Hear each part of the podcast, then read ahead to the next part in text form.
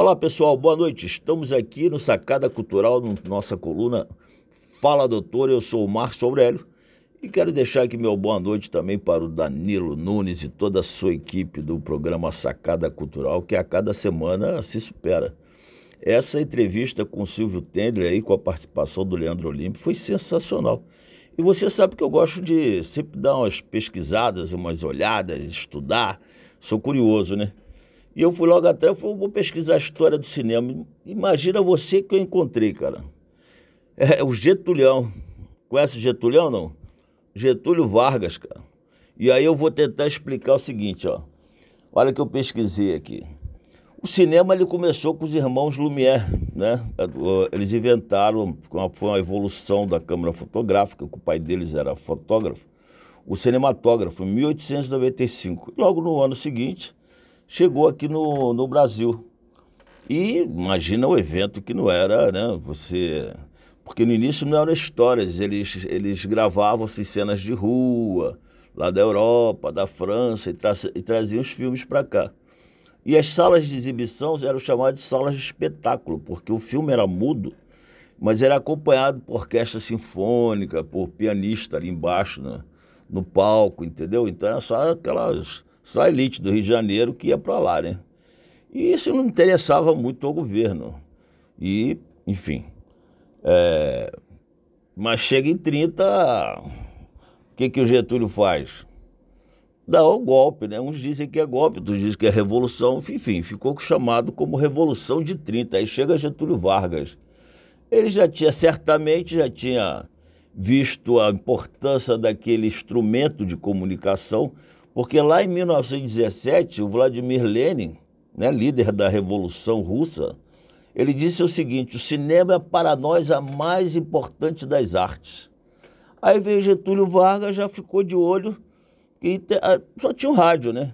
E ele se comunicava com as pessoas indo para os, os estádios de futebol, que na época só tinha o estádio do Vasco da Gama, e devia caber lá umas 30 mil. Agora não cabe, porque tem cuidados, né? É, de segurança, saída de emergência e tal. Mas na época cabia lá 50, 60 mil pessoas e tem imagens aí, né? Imagina o Getúlio Vargas lá em 34, tem aqui, uma, uma, aqui um, um, um trecho que ele, no meio do, do, do, do discurso, ele diz assim, ó. O cinema será assim, o livro de imagens luminosas, no qual as nossas populações praeiras e rurais, rurais aprenderão a amar o Brasil, acrescendo a confiança nos destinos da pátria.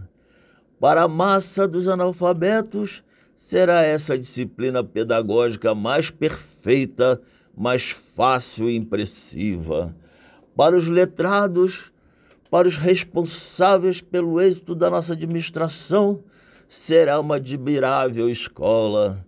Ele dava essa entonação, né, discurso, da... Ah, Assim, logo ele foi chamado de o pai do cinema brasileiro. Olha, falando de cinema, entrevista maravilhosa com, com Silvio Tender, Tendler, e eu chego no Getúlio Vargas sendo considerado o pai do cinema brasileiro. Porque, como eu disse, ele já filmou literalmente a situação, a importância daquele instrumento de comunicação, né?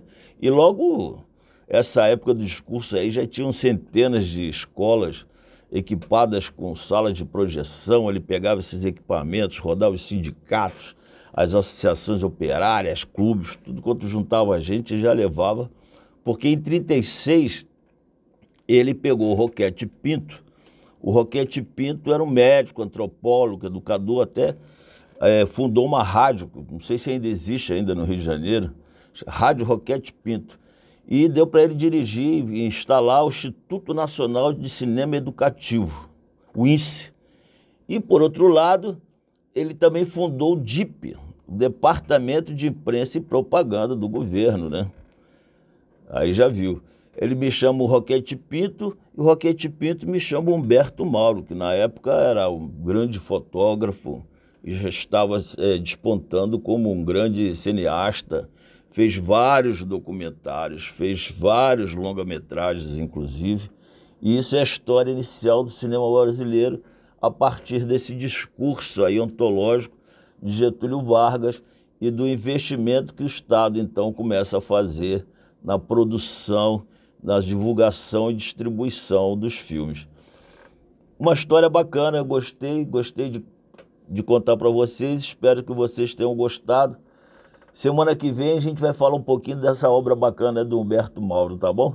Volto contigo aí, Danilo. Aquele abraço a todos do Sacada Cultural, muito obrigado, até a próxima.